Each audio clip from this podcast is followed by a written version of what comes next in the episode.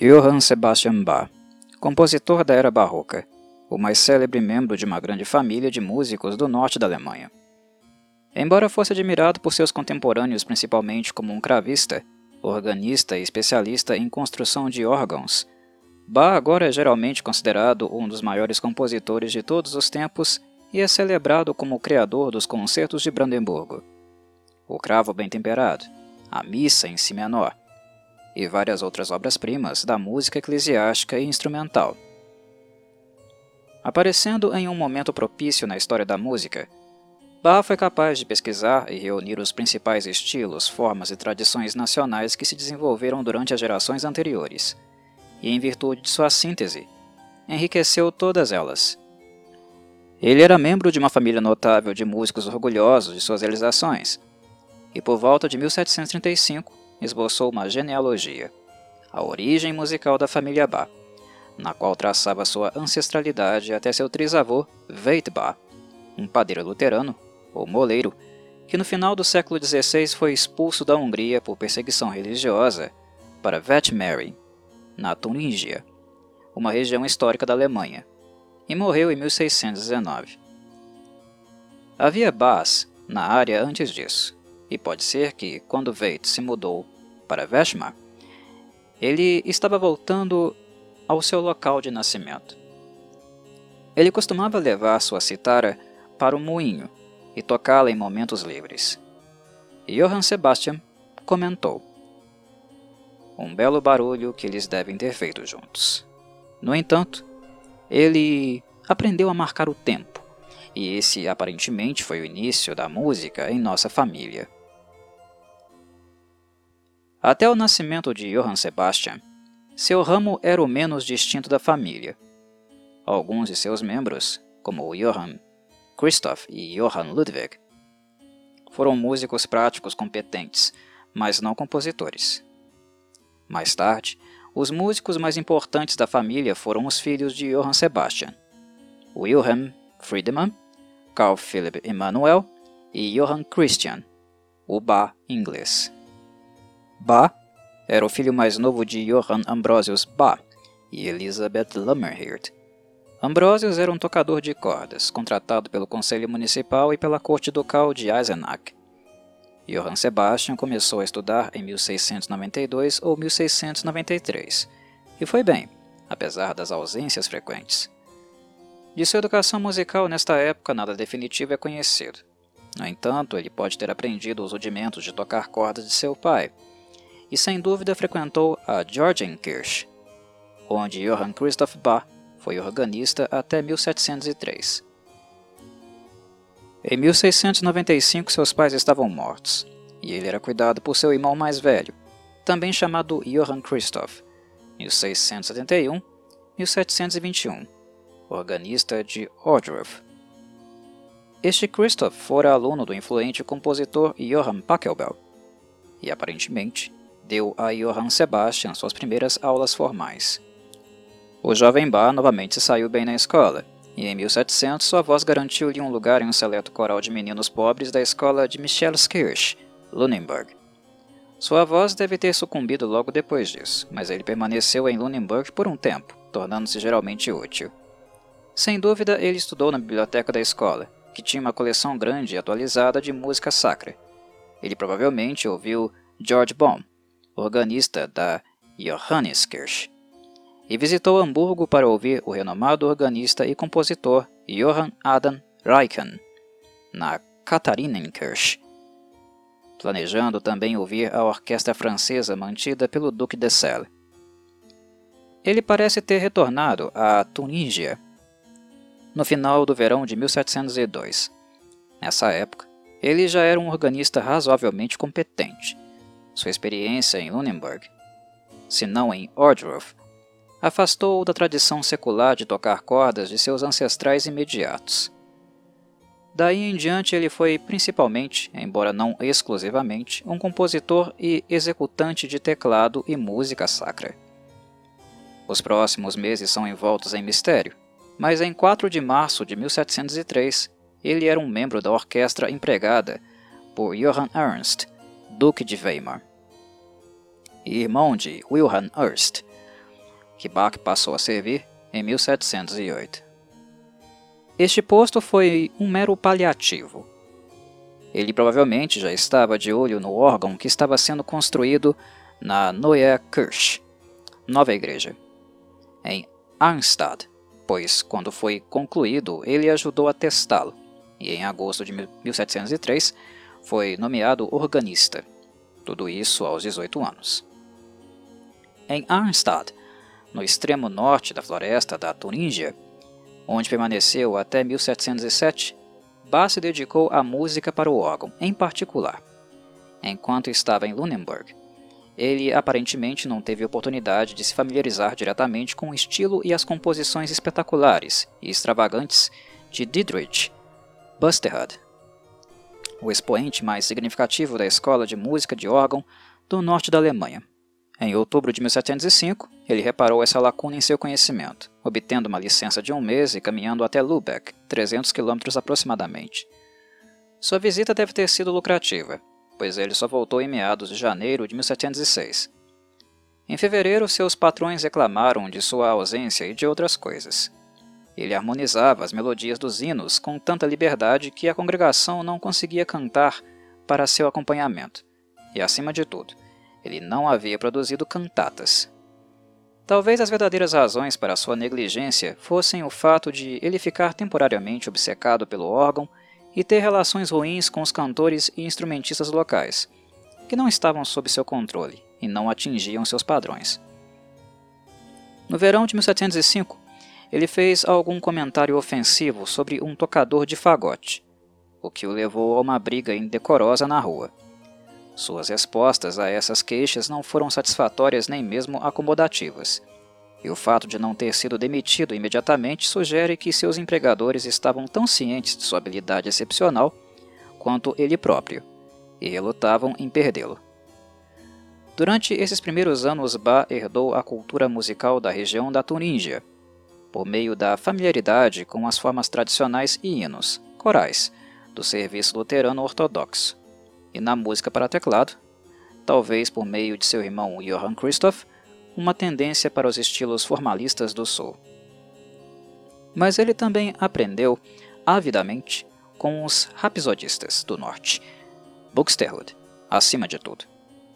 Em 1708, ele provavelmente aprendeu tudo o que seus predecessores alemães poderiam lhe ensinar e chegou a uma síntese dos estilos do norte e do sul da Alemanha. Ele também havia estudado por conta própria, e durante suas presumidas excursões a Celle, um pouco de órgão francês e música instrumental. Entre as poucas obras que podem ser atribuídas a esses primeiros anos, com algo mais do que uma forma de plausibilidade, estão Capriccio, sobre a partida de seu irmão mais amado, e a versão inicial fragmentada para órgão, prelúdio e fuga em sol menor. Em junho de 1707, Bach obteve um posto na Blasiuskirche, em Mulhausen, na Tunísia. Ele se mudou para lá logo depois e se casou com sua prima Maria Bárbara Bá, em Dornheim, em 17 de outubro. Em Mulhausen, as coisas parecem por um tempo ter ocorrido melhor. Ele produziu várias cantatas da igreja nessa época. Todas essas obras são lançadas em um molde conservador, com base em textos bíblicos e corais e não exibindo nenhuma influência das formas operísticas modernas, italianas que apareciam nas cantatas posteriores de Bach. O famoso órgão toccata e fuga, em Ré menor, escrito no estilo rapsódico do norte, e o prelúdio e fuga em Ré maior, também podem ter sido compostos durante o período de Mulhausen, assim como o órgão Passacaglia em Dó menor. Um dos primeiros exemplos do instinto de organização em grande escala de Bach. A cantata número 71, Deus é meu rei, de 4 de fevereiro de 1708, foi impressa às custas da Câmara Municipal e foi a primeira composição de Bach a ser publicada. Enquanto em Mulhausen, Bach copiou música para aumentar a biblioteca do coro, tentou encorajar a música nas aldeias vizinhas e foi favorável o suficiente para poder interessar seus empregadores em um esquema para reconstruir o órgão. Fevereiro de 1708. Seu verdadeiro motivo para renunciar em 25 de junho de de 1708, não é conhecido. Ele mesmo disse que seus planos para uma música sacra bem regulada, concertada, foram prejudicados pelas condições em Mulhausen e que seu salário era inadequado. Em geral, supõe-se que ele se envolveu em uma controvérsia teológica entre seu próprio pastor, Frohn, e o arquidiácono Eumar, de Marienkirch. Certamente, ele era amigo de Eumar, que lhe forneceu libretos e se tornou padrinho do primeiro filho de Bach. E é bastante provável que ele não simpatizasse com Frohn, que, como pietista, teria desaprovado a elaborada música sacra. É igualmente possível, no entanto, que tenha sido o estado sombrio da vida musical em Mulhausen que levou Bach a procurar emprego em outro lugar. Em todo caso, sua renúncia foi aceita, e pouco depois ele se mudou para Weimar, alguns quilômetros a oeste de Jena, no rio Ilma. Ele continuou, no entanto, em boas relações com personalidades de Mulhausen, pois supervisionou a reconstrução do órgão, supostamente o inaugurou em 31 de outubro de 1709, e compôs uma cantata para 4 de fevereiro do mesmo ano, que foi impressa, mas desapareceu. Bach foi desde o início organista da corte de Weimar e membro da orquestra. Incentivado por Wilhelm Ernst, ele se concentrou no órgão durante os primeiros anos de sua gestão.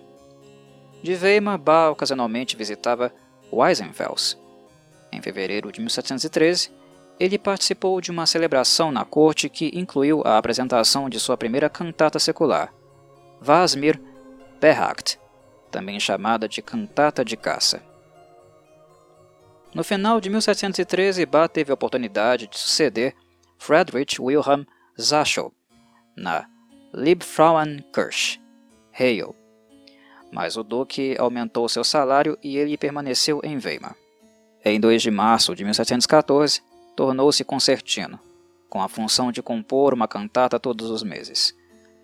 Ele fez amizade com um parente, Johann Gottfried Walter, um lexicógrafo e compositor musical que era organista da igreja da cidade, e como Walter Bach participava das atividades musicais do Gelbs Schloss, Castelo Amarelo, então ocupado pelos dois sobrinhos do Duque de Wilhelm, Ernst August e Johann Ernst, ambos os quais ele lecionou. Este último foi um compositor talentoso que escreveu concertos à maneira italiana, alguns dos quais Bach arranjou para instrumentos de teclado. O menino morreu em 1715, aos 19 anos. Infelizmente, o desenvolvimento de Bach não pode ser rastreado em detalhes durante os anos vitais de 1708 e 1714, quando seu estilo sofreu uma mudança profunda. Existem poucos trabalhos datáveis. A partir da série de cantatas escritas em 1714 em 1716, no entanto, é óbvio que ele foi decisivamente influenciado pelos novos estilos e formas da ópera italiana contemporânea e pelas inovações de compositores de concertos italianos como Antonio Vivaldi. Os resultados desse encontro podem ser vistos em cantatas como números 182, 199 e 61, em 1714, 31 e 161, em 1715 e 70 e 147 em 1716. Suas formas favoritas apropriadas dos italianos foram aquelas baseadas no refrão, ritornello, ou esquemas da capo nos quais a repetição indiscriminada, literal ou com modificações, de seções inteiras de uma peça lhe permitia criar formas musicais coerentes com dimensões muito maiores do que até então era possível. Essas técnicas recém-adquiridas Doravante, governaram uma série de áreas e movimentos de concerto de Bach, bem como muitas de suas fugas maiores, especialmente as maduras para órgão, e afetaram profundamente seu tratamento dos corais. Entre outras obras compostas quase certamente em Weimar, estão a maior parte do Orgel Buschlein, pequeno livro dos órgãos, todos exceto o último dos chamados 18 grandes prelúdios corais, os primeiros trios de órgão e a maioria dos prelúdios e fugas de órgão. O grande prelúdio e fuga em Sol maior, para órgão, foi finalmente revisado por volta de 1715, e a tocata de fuga em Fá maior podem ter sido tocadas em Weissenfels. Em 1 de dezembro de 1716, Johann Samuel Dres, diretor musical de Weimar, morreu. Ele foi então sucedido por seu filho, que era um tanto insignificante. Bach provavelmente se ressentiu de ser assim preterido, e no devido tempo aceitou uma nomeação como diretor musical do príncipe Leopold de Cotton, que foi confirmada em agosto de 1717. Duque Wilhelm, no entanto, recusou-se a aceitar sua renúncia, em parte talvez por causa da amizade de Bach com os sobrinhos do Duque, com quem o Duque estava nas piores relações. Por volta de setembro, uma competição entre Bach e o famoso organista francês Louis Marchand foi organizada em Dresden. As circunstâncias exatas não são conhecidas, mas Marchand evitou a disputa, deixando Dresden algumas horas antes de sua realização. Por implicação, Bach venceu. Talvez isso tenha encorajado a renovar seu pedido de permissão para deixar Weimar. A todo custo ele o fez, mas em tais termos que o duque o aprisionou por um mês, 6 de novembro a 2 de dezembro. Poucos dias depois da sua libertação, Bach mudou-se então para Cotton, cerca de 48 quilômetros ao norte de Hale.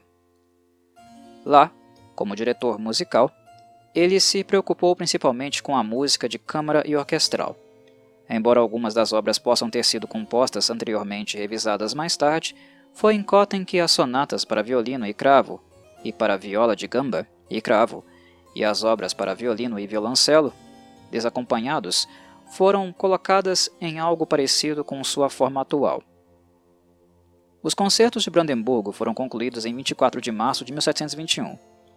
No sexto concerto, assim foi sugerido, Bach teve em mente as limitações técnicas do príncipe, que tocava gamba. Bach tocava viola por escolha. Ele gostava de estar no meio da harmonia. Ele também escreveu algumas cantatas para o aniversário do príncipe e outras ocasiões semelhantes, a maioria delas parece ter sobrevivido apenas em versões posteriores, adaptadas a palavras mais geralmente úteis. E ele encontrou tempo para compilar obras pedagógicas para teclado. O Clavier Buchlein, para W.F. Bach, iniciado em 22 de janeiro de 1720, algumas das suítes francesas, As Invenções, 1720, e o primeiro livro, 1722, de O Cravo Bem Temperado, eventualmente consistindo em dois livros, cada um com 24 prelúdios e fugas em todas as tonalidades, e conhecido como Os 48. Esta coleção notável explora sistematicamente tanto os potenciais do procedimento de afinação estabelecido novamente, que pela primeira vez na história da música para teclado tornou todas as teclas igualmente utilizáveis, e as possibilidades de organização musical proporcionadas pelo sistema de tonalidade funcional, uma espécie de sintaxe musical consolidada na música dos compositores italianos de concertos da geração anterior, em um sistema que prevaleceria pelos 200 anos seguintes. Ao mesmo tempo, o cravo bem temperado é um apêndice das formas e estilos mais populares da época. Tipos de dança, áreas, motetos, concertos, etc., apresentados dentro do aspecto unificado de uma única técnica de composição, rigorosamente lógica e venerável fuga. Maria Bárbara Bá morreu inesperadamente e foi enterrada em 7 de julho de 1720. Por volta de novembro, Bá visitou Hamburgo. A morte de sua esposa pode tê-lo perturbado e o levado a indagar por um cargo vago na Jacobikirche. Nada resultou disso, mas ele tocou na Katharinenkirche, na presença de Heinken. Depois de ouvir Bach improvisar variações de uma melodia de coral, o velho disse: Achei que esta arte estava morta, mas vejo que ainda vive em você. Em 3 de dezembro de 1721, Bach casou-se com Anna Madalena Wilken, a filha de um trompetista em Weisenfels. Além da morte de sua primeira esposa, esses primeiros quatro anos em Kotten foram provavelmente os mais felizes da vida de Bach. Ele tinha as melhores relações com um príncipe, que era genuinamente musical. Em 1730, Bach disse que esperava terminar seus dias ali. Mas o príncipe se casou em 11 de dezembro de 1721 e as coisas pioraram. A princesa, descrita por Bach como uma amusa, ou seja, oposta às musas, exigia tanto da atenção do marido que Bach começou a se sentir negligenciado.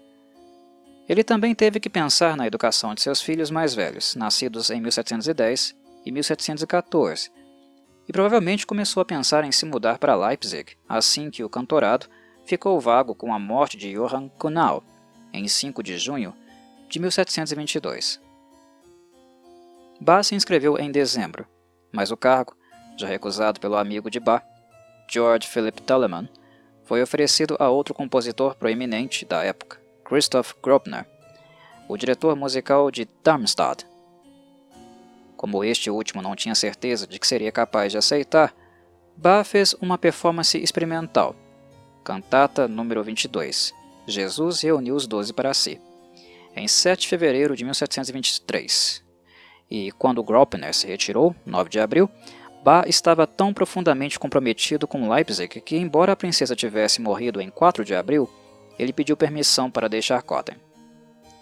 Ele obteve em 13 de abril, e em 13 de maio prestou juramento em Leipzig. Ele foi nomeado diretor musical honorário em Cotten, e ele e Ana trabalharam lá, de vez em quando até a morte do príncipe, em 19 de novembro de 1728. Como diretor de música sacra da cidade de Leipzig, Bach teve que fornecer intérpretes para quatro igrejas.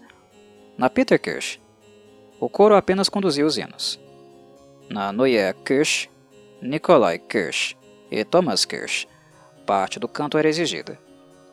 Mas o próprio Bach regeu, e sua própria música de igreja foi executada apenas nas últimas duas. Sua primeira apresentação oficial foi em 30 de maio de 1723, o primeiro domingo após o Domingo da Trindade, com a cantata número 75, Die Elenden sollen essen. As novas obras produzidas durante este ano incluem muitas cantatas, e o Magnificat em sua primeira versão. A primeira metade de 1724 viu a produção da Paixão de São João, que foi posteriormente revisada. O número total de cantatas produzidas durante este ano eclesiástico foi de cerca de 62, das quais cerca de 39 eram novas obras. Em 11 de junho de 1724, o primeiro domingo após a Trindade, Bach começou um novo ciclo anual de cantatas. E dentro do ano ele escreveu 52 das chamadas cantatas corais, supostamente compostas ao longo do período de nove anos, de 1735 a 1744. Os Santos da Missa em Si menor foi produzido no Natal, Durante seus primeiros dois ou três anos em Leipzig, Bach produziu um grande número de novas cantatas, às vezes, como a pesquisa revelou, a taxa de uma por semana. Este ritmo fenomenal levanta a questão da abordagem de Bach para a composição. Bach e seus contemporâneos, sujeitos ao ritmo frenético de produção, tiveram que inventar ou descobrir suas ideias rapidamente e não podiam contar com a chegada imprevisível de inspiração nem as convenções e técnicas musicais, ou a perspectiva geralmente racionalista da época exigiam essa confiança, contanto que o compositor estivesse disposto a aceitá-las.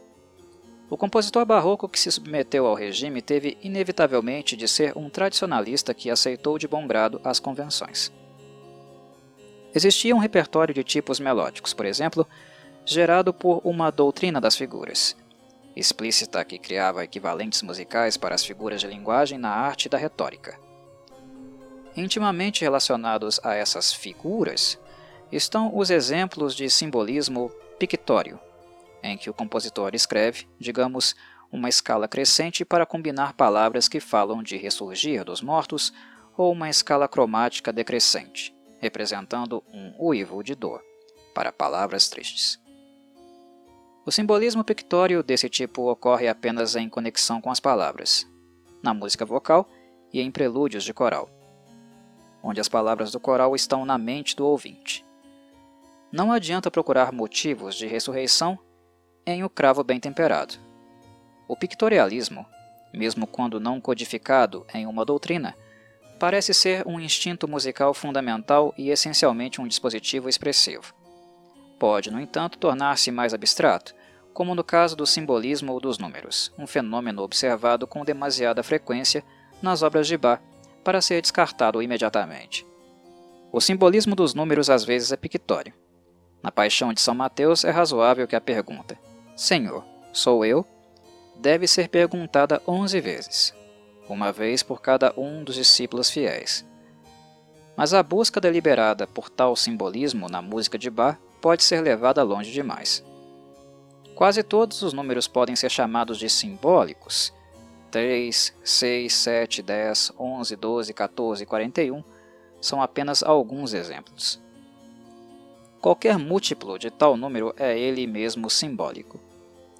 E o número de sustenidos em uma armadura de clave, notas em uma melodia, compassos em uma peça e assim por diante podem ser considerados significativos. Como resultado, é fácil encontrar números simbólicos em qualquer lugar, mas ridículo supor que tais descobertas invariavelmente tenham um significado. Além dos tipos de melodia, o compositor barroco também tinha à sua disposição estereótipos semelhantes quanto à posterior elaboração desses temas em composições completas, de modo que as áreas e os refrões de uma cantata quase pareciam ter se desenrolado automaticamente. Lembramos-nos da observação deliciosamente inocente de Bach. Ele diz: Tive de trabalhar muito. Qualquer um que trabalhe tão arduamente chegará tão longe. Com a implicação de que tudo, na arte de criar música, pode ser ensinado e aprendido. O fato de nenhum outro compositor do período, com a discutível exceção de Handel, ter se aproximado nem remotamente da realização de Bach, indica claramente que a aplicação dos procedimentos mecânicos não era literalmente automática, mas controlada por algo mais: discriminação artística ou gosto. Um dos atributos mais respeitados na cultura do século XVIII, gosto, é um composto totalmente individual de talento bruto, imaginação, disposição psicológica, julgamento, habilidade e experiência. É indescritível e impossível de aprender.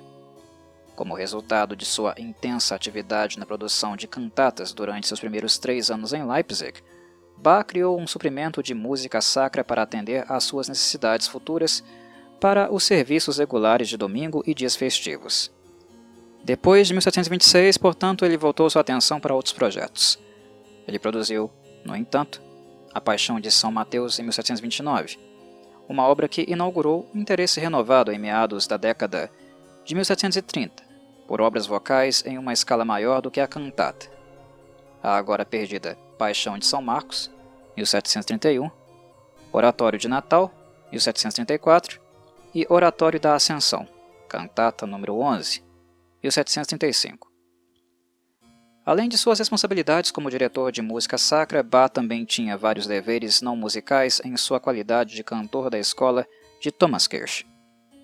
Como se ressentia dessas últimas obrigações, Bach frequentemente se ausentava sem licença, tocando ou examinando órgãos, levando seu filho Friedemann para ouvir as belas melodias, como ele as chamava, na ópera de Dresden e cumprir os deveres dos cargos honorários à corte que ele planejou manter por toda a vida.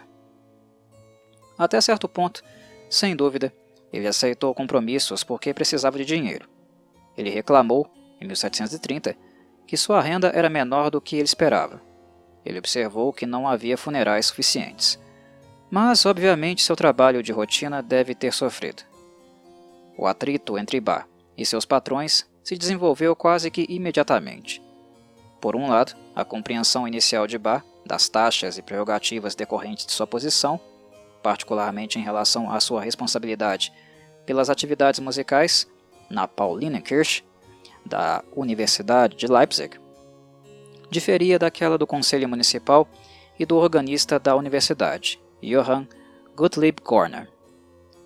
Por outro lado, Bach permaneceu, aos olhos de seus patrões, sua terceira e pouco entusiasmada escolha para o cargo, atrás de Telemann e Grobner. Além disso, as autoridades insistiram em admitir meninos não musicais na escola, tornando difícil para Bá manter suas igrejas abastecidas com cantores competentes. Eles também se recusaram a gastar dinheiro suficiente para manter uma orquestra decente unida. O mal-estar resultante tornou-se grave em 1730 e foi temporariamente dissipado pelo tato do novo reitor, Johann Matthias Gessner, que admirava Bach e o conhecera em Weimar. Mas Gesner ficou apenas até 1734 e foi sucedido por Johann August Ernesti, um jovem com ideias atualizadas sobre educação, uma das quais era que a música não era uma das humanidades, mas uma linha secundária e perda de tempo. O problema reapareceu em julho de 1736. Então tomou a forma de uma disputa sobre o direito de Bar de nomear prefeitos e se tornou um escândalo público. Felizmente para Bar, ele se tornou compositor da corte do eleitor da Saxônia em novembro de 1736. Como tal, após algum atraso, ele conseguiu induzir seus amigos na corte a realizar um inquérito oficial e sua disputa com Ernest foi resolvida em 1738. Os termos exatos do acordo não são conhecidos, mas depois disso Bach fez o que quis. Em 1726, depois de ter concluído a maior parte de sua produção de cantata, Bach começou a publicar o cravo Partitas individualmente, com uma edição coletada em 1731, talvez com a intenção de atrair reconhecimento além de Leipzig, e assim garantir uma nomeação mais amena em outro lugar. A segunda parte, do Klavierumbung, contendo o concerto em estilo italiano e a abertura francesa, partita, em si menor, apareceu em 1735. A terceira parte, consistindo na missa de órgão com prelúdio e fuga, Saint Anne, em Mi bemol maior, apareceu em 1739. De 1729 a 1736, Bach foi diretor musical honorário de Weissenfels, e de 1729 a 1737, e novamente em 1739, por um ou dois anos, dirigiu o Leipzig Collegium Musicum. Para esses concertos, ele adaptou alguns de seus concertos anteriores como concertos para cravo, tornando-se assim um dos primeiros compositores, se não o primeiro, de concertos para instrumento de teclado e orquestra, assim como foi um dos primeiros a usar a mão direita do cravista como uma verdadeira parte melódica da música de câmara. Esses são apenas dois dos vários aspectos em que o basicamente conservador e tradicional Bach também foi um inovador significativo. Por volta de 1733, Bach começou a produzir cantatas em homenagem ao eleitor da Saxônia e sua família, evidentemente com vistas à nomeação para a corte que obteve em 1736 Muitos desses movimentos seculares foram adaptados a palavras sagradas e reutilizados no oratório de Natal. O Kyrie e Glória da Missa em Si menor, escritos em 1733, também foram dedicados ao eleitor, mas o resto da missa não reunida até os últimos anos de Bach. Em suas visitas a Dresden, Bach conquistou a consideração do enviado russo, Hermann Karl, Reichsgraf von Kaiserling, que encomendou as chamadas Variações Goldberg. Essas foram publicadas como a parte 4 do Klavierumbang em 1741, e o livro do livro 2 dos 48 parece ter sido compilado mais ou menos na mesma época. Além disso, ele escreveu algumas cantatas, revisou algumas de suas obras de órgão de Weimar e publicou os chamados Prelúdios de Coral de Schubler em em ou depois de 1746, algo incerto. Em maio de 1747, ele visitou seu filho Emanuel em Potsdam e tocou para Frederico II, o Grande, da Prússia. Em julho, suas improvisações, sobre um tema proposto pelo rei, ganharam um corpo como a oferta musical. Em junho de 1747, ingressou na Sociedade de Ciências Musicais fundada por seu ex-aluno Lawrence Christoph Misler. Ele apresentou as variações canônicas do coral Do céu acima à terra, eu venho, para a sociedade, em manuscrito e depois a publicou. Pouco se sabe sobre a última doença de Bach, exceto que durou por vários meses e o impediu de terminar a arte da fuga. Sua constituição foi prejudicada por duas operações oculares mal sucedidas realizadas por John Taylor, o charlatão inglês itinerante que incluiu Handel entre seus outros fracassos. Ibar morreu em 28 de julho de 1750, em Leipzig. Seus empregadores procuraram, com alívio, um sucessor.